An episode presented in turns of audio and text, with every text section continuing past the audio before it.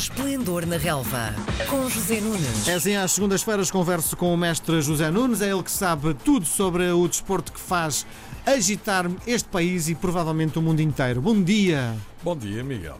Vamos olhar para o jogo da nossa seleção, começando o Portugal-Ucrânia da sexta-feira. A pergunta que te faço é: nós tivemos uma caminhada maravilhosa uh, na Taça das Nações. A única coisa que mudou nesta convocatória de Fernando Santos é a inclusão de Cristiano Ronaldo. E nós empatamos e jogamos até de uma forma um bocado fraca, digo eu. Alguma ligação de inclusão de Ronaldo com este resultado? Claro que não. Quer dizer, Ronaldo é, é uma coisa que não tem discussão, não é? Quer dizer, se, se Ronaldo é, é absolutamente indispensável na seleção portuguesa, mas não é por ser na seleção, é em qualquer equipa. É? Porque é um jogador raro, um jogador, eu diria, quase único, não é? Pela forma um, que ele tem de massacrar as equipas adversárias com golos, é um goleador massivo, isso é o maior dom e o maior bem que existe, o maior valor, a maior mais-valia que existe no futebol. É marcar golos, não é? Porque é assim que se ganham os jogos. Agora, eu percebo a tua questão. Uh, se a seleção, no fundo, basicamente o que tu estás a perguntar, penso eu, que interpretei bem, é se a equipa joga de forma diferente quando Cristiano Ronaldo sim, está em campo. Sim. É por aí, não é? Sim. Um, joga. Para responder assim, para princípio de conversa, diria que sim. Porquê? Porque ao longo do tempo, e mesmo assim Fernando Santos creio que foi talvez o selecionador que conseguiu melhor afinar as características muito particulares de Cristiano Ronaldo com o coletivo, tem havido sempre alguma dificuldade por parte dos selecionadores que o antecederam para compatibilizar a extraordinária categoria eh, de Ronaldo, mas também a extraordinária notoriedade, visibilidade um, que ele tem sobre todos os outros uh, colegas Hum, no sentido de agilizar e rentabilizar o jogo coletivo da equipa. Onde é que eu quero chegar com isto?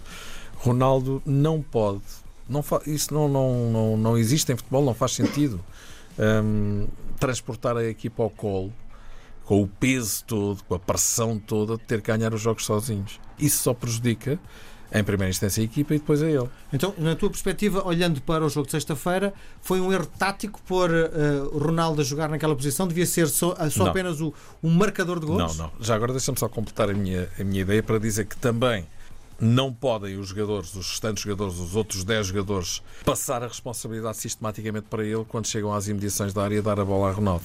Isso não faz sentido também. É?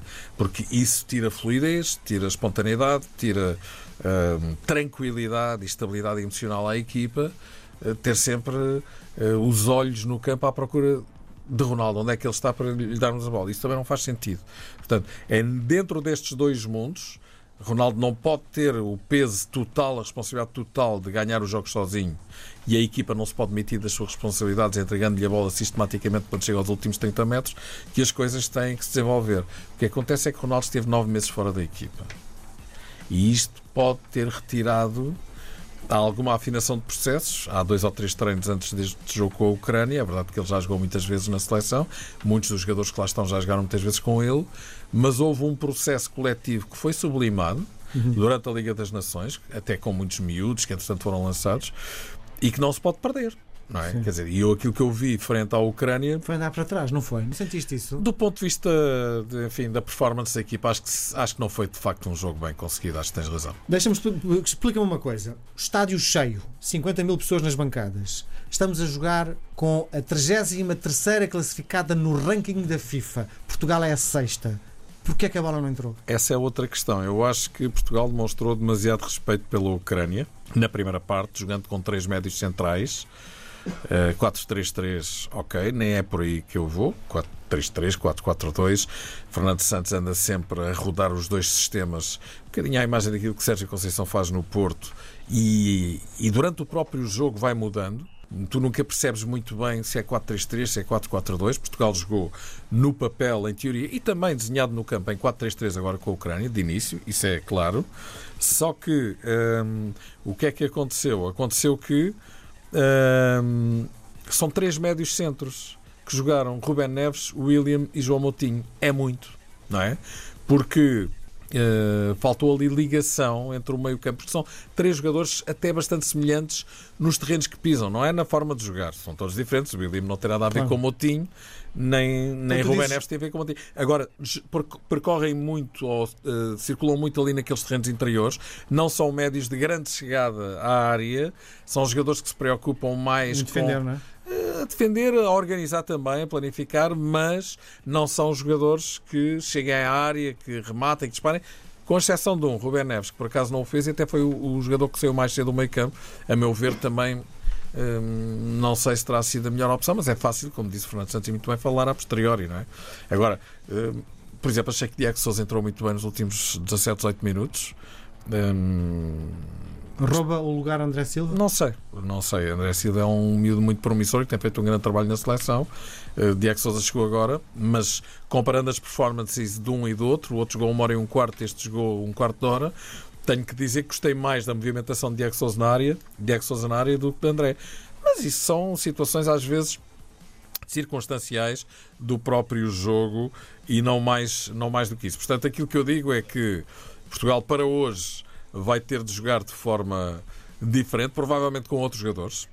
Uh, acredito, por exemplo, nesse meio-campo onde há três jogadores de características semelhantes, porque andam sempre ali pelo meio e não têm grande escada área. Provavelmente um jogador como Pizzi. Pizzi. Rafa serão. Uh, Rafa é, é, outro tipo de jogador, é um jogador mais ofensivo. E uh, joga numa das laterais, não é? Sim, sim, sim. Uh, mas Rafa poderá muito bem entrar se por acaso houver outra alteração. Ou seja, imagina pode jogar apenas um médio dos três que jogaram, o William ou o Rubén Neves, com Pizzi, 6 e 8. Sim. E depois. Um médio defensivo e outro criativo. Sim, mantendo-se um dos três que jogaram à Ucrânia, Sim. apenas um, em vez de ficarem dois, podem sair dois. Sim, uh, ou seja, o William ou o Rubén Neves a 6 Pizzi a 8 e João Moutinho pode sair também para entrar Rafa, que é um jogador que tem umas características completamente diferentes. João Moutinho jogou descaído para o lado esquerdo, mas procurava sempre terrenos interiores. Sim. Isto torna-se um bocado maçador estar a falar de questões táticas que eu nem, nem, nem aprecio mas muito. Mas tu és um mestre, Disse, não, mas, a aprender. Mas eu, como ouvinte e como espectador, também okay. não gosto então, muitas vezes de ouvir. É colegas meus a falarem de, de, de, tática até à exaustão, porque não é bem isso que as pessoas querem saber, não é? Muito bem. Então, Na minha opinião. Então diz uma coisa: se tu destapas atrás, uh, para teres mais jogadores a tentar marcar golos, há o perigo de sofrer golos em contra-ataque também, não é?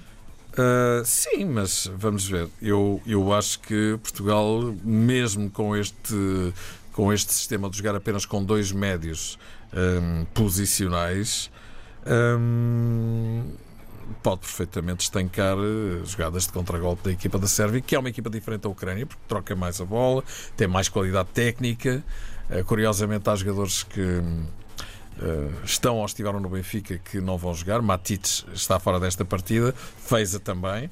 Mas Zivkovic e Jovic, dois jogadores do Benfica, um emprestado e já não volta, e outro que faz parte do plantel, mas também não tem sido utilizado, são jogadores que poderão entrar nesta partida. Jovic de início e Zivkovic, eventualmente, como suplente utilizado. Eu acho que a chave do jogo estará num gol marcado preferencialmente cedo. Foi aquilo que não aconteceu com a Ucrânia e depois conduziu àquele stress que acabou por resultar num 0-0 com uma grande exibição do guarda-redes da Ucrânia e falta de inspiração da seleção portuguesa, na minha opinião, e algumas opções que estão, são também discutíveis, mas isso é normal. Claro. Uh, eu acho que é preciso as pessoas não esquecerem deste pormenor. Fernando Santos tem feito um trabalho absolutamente extraordinário à frente da seleção portuguesa. Portanto, tem todo o crédito para, no, outro jogo, um, poder não ter uma opção feliz. Claro. Agora, já agora queria dizer também que Portugal, desde 1998, um, para cá, a última vitória no primeiro jogo de uma fase de qualificação para o Europeu ao Mundial aconteceu em 1998. De lá para cá, nunca mais ganhamos o, o, o primeiro jogo de uma qualificação. E isso não impediu Portugal de estar sistematicamente presente em todas as fases finais neste século, desde 2000, já lá vão quase 20 anos. Portanto, eu acho que não é nada que, que, que, mereça ser sobrevalorizado. Foi um jogo menos feliz. Devíamos ter ganho a Ucrânia. Devíamos fazer seis pontos nestes dois primeiros jogos contra os adversários mais difíceis do grupo. Mas, francamente, eu acho que se Portugal hoje estiver à altura das circunstâncias, Ganha. ganhará o jogo à Sérvia e vai buscar os dois pontos que perdeu na luz à, à Ucrânia. Eu, francamente, estou convencido que isso pode acontecer. Uma das perguntas que é feita pela nação portuguesa tem a ver com: achas possível Portugal revalidar o título europeu? Não consigo chegar aí. Acho que é possível Acho que Portugal tem um leque de opções fantástico, é preciso rentabilizá-lo. Hum, repara, eh, hoje, e deixa-me só voltar um bocadinho atrás para dizer isto, eu não sei se Diego Souza vai jogar no lugar de André Silva, se calhar não. Se calhar até fica no banco e entrará Se depois. fosse selecionador, jogaria? Não, optaria até se calhar mais por outro tipo de jogadores. Hum, Gonçalo Guedes não esteve disponível para o primeiro jogo. É um jogador que tem uma capacidade de desequilíbrio muito forte no 1 para 1 e que consegue. Foi aquilo que nós não conseguimos fazer: rupturas, criar jogadas de desequilíbrio, ganhar duelos individuais. Não fizemos isso no primeiro jogo. Rafa é outro jogador muito importante desse ponto de vista. Diogo Jota, que está a fazer uma, uma, uma época extraordinária no Wolverhampton. E João Félix, que está em dúvida e que, na minha opinião, poderia ter sido um jogador importante nos últimos 30 minutos frente à Ucrânia. Agora, isto tudo para te dizer o quê? Há muitas opções para Fernando Santos. Trata-se de as otimizar. Evidentemente, só jogam 11 de cada vez. Só 14 é que são utilizados durante um jogo. E, obviamente, ele tem que gerir isto com, com parcimónia e com sensatez. Ele gosta muito de ter equipas equilibradas, que não sejam surpreendidas nas transições defensivas. Mas, no meio de tudo isto, há, eu diria, a obrigatoriedade de ganhar o já Sérvia, que não é um adversário fácil. Diz uma coisa: a equipa que foi campeã europeia há três anos eh, é menos forte do que a atual seleção nacional. É, na minha opinião é. Eu acho que esta seleção, em termos de potencial, de talento e de opções, é superior àquela que foi campeã europeia em 2016. O que não faz dela uma equipa melhor ou mais competitiva. Atenção, porque são coisas diferentes. A equipa de 2016 sublimou as suas próprias limitações, recordas-te daquela quantidade de empates, etc, etc, mas com uma competitividade extraordinária, que isso tem a ver com as características do treinador. Fernando Santos é um treinador muito competitivo.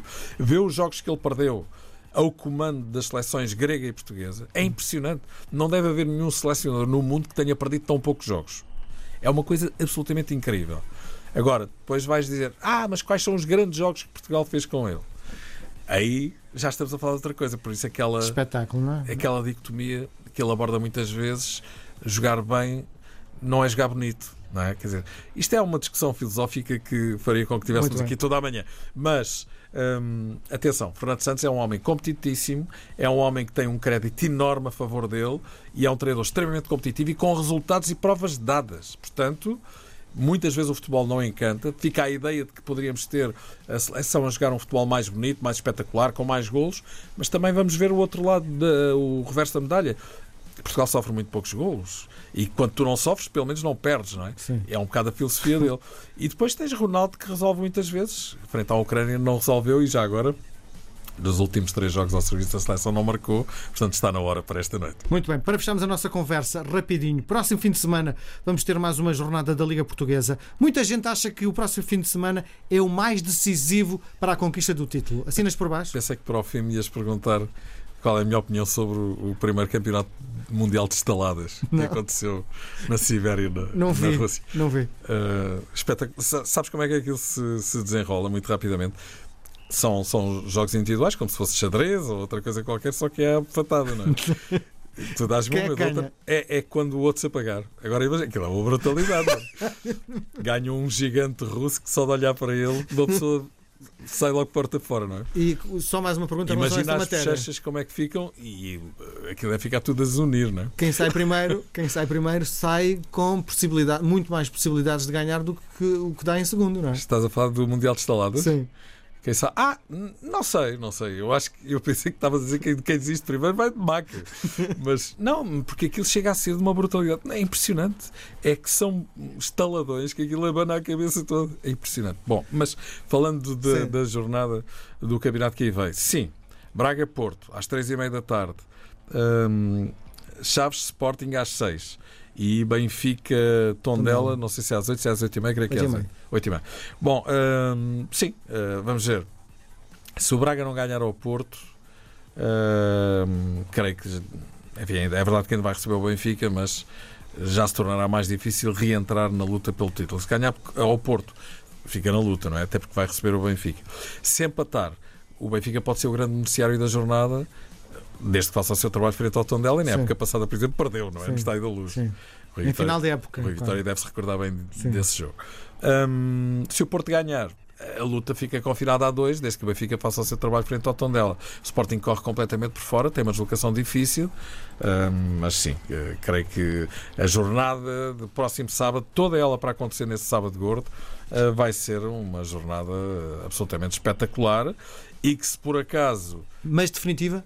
Não, claro Não. que não. Mas se houver um resultado negativo ou de Benfica ou Porto, as coisas. hum, quer dizer, no caso do Benfica ganhar dois ou três pontos ao Porto, hum, digamos que. hum, enfim, como tem mais um jogo em casa, é verdade que ainda vai a Braga, mas com todo o elan que o Benfica tem conquistado desde que Bruno Lage assumiu o comando técnico, eh, há possibilidades das coisas poderem correr bem, mas mesmo assim não de forma definitiva.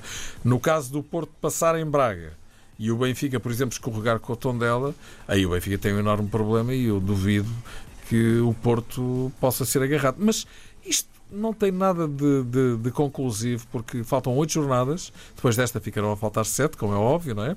E são muitos pontos ainda em questão. E as equipas hum, que lutam para não descer, e são quase todas, a partir para aí do sétimo lugar para baixo, Vão ser, não vão ser muito difíceis de ultrapassar. sim. Muito bem. Voltamos a conversar na próxima Um semana. abraço e boa semana. Obrigado. Às segundas-feiras, José Nunes comenta a jornada desportiva.